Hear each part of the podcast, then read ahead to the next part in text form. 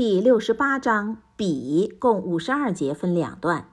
一释名，本章得名于第一节早期麦加章节。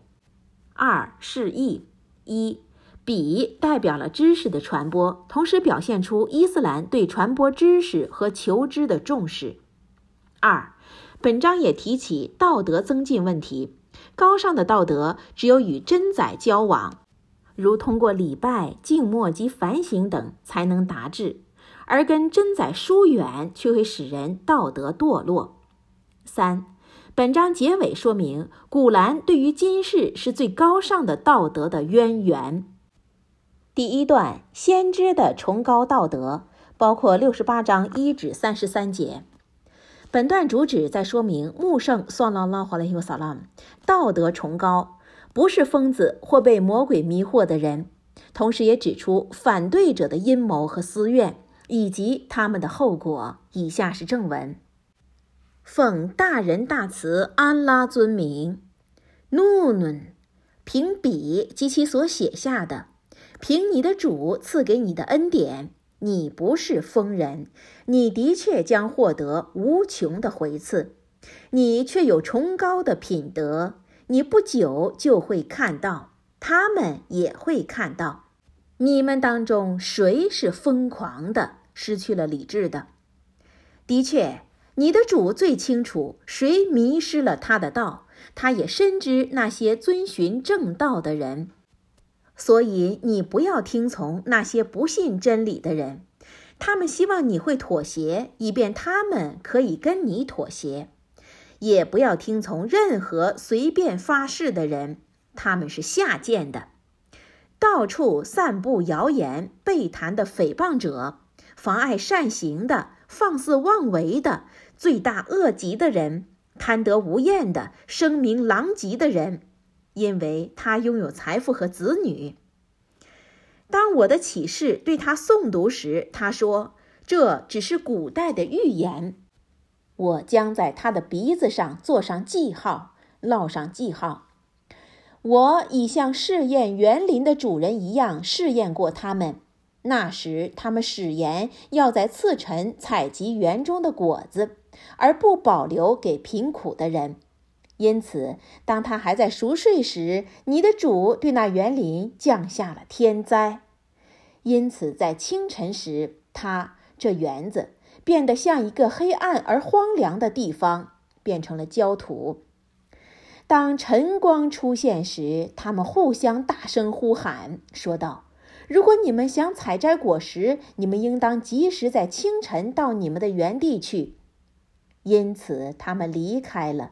那时，他们耳语道：“不要让一个贫苦的人在今天闯进你们的园中。”他们在清晨抱定这决心，前往他们的林园。但是当他们看到他时，看到园子时，他们说：“我们一定走错路了。”不，我们已被剥夺了一切。他们当中的一个比较公正的人说道：“我不曾对你们说过，你们为什么不赞美安拉呀？”他们说：“光荣归我们的主，我们的确曾是行差走错的人。”然后，他们当中的一些人走近另一些人，他们互相指责。他们说：“哎呀，我们真悲伤啊！我们确实是过分的。我们的主也许给我们换一个较好的果园。我们祈求我们的主。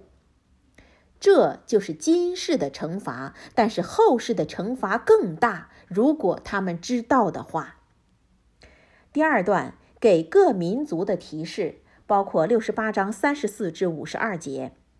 本段指出，古兰不仅是对各民族的提示，也是对一切造化物的一项提示。文中也提到尤努斯的故事。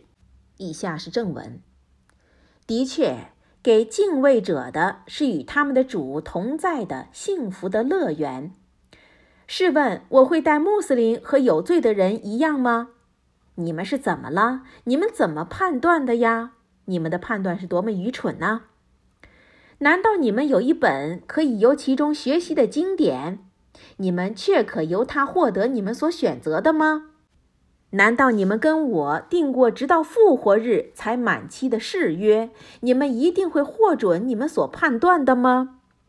你问问他们，他们谁能保证他？或是他们有其他的伙伴神邸？如果他们是诚实的，那么让他们显示他们的伙伴出来吧。那天他们的胫骨将被暴露，他们将被命叩头。但是他们一定无能为力了，他们的目光下垂，耻辱将笼罩着他们。这是因为当他们还未受伤害、健全时，曾被命叩头。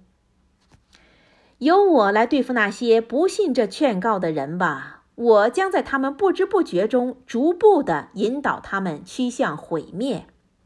我将容忍他们一段时间，但我的计划却是坚定的。你可曾向他们要求过费用，以致使他们负担过重，或是他们有目不能见的知识，他们能写下其中的？所以你穆圣要耐心地等待你的主的判断，而不要像葬身鱼腹的人尤努斯一样。那时他在痛苦中呼喊他的主。如果不是他的主的恩典达到了他，他一定会耻辱地被抛在荒凉的海岸上。那时他是受谴责的。他的主是这样选择了他，并将他列入善人当中。当不信的人们听到提示时，他们恨不得用他们的目光把你压倒。他们说：“他的确是疯了。”这古兰只是对全人类的一项提示。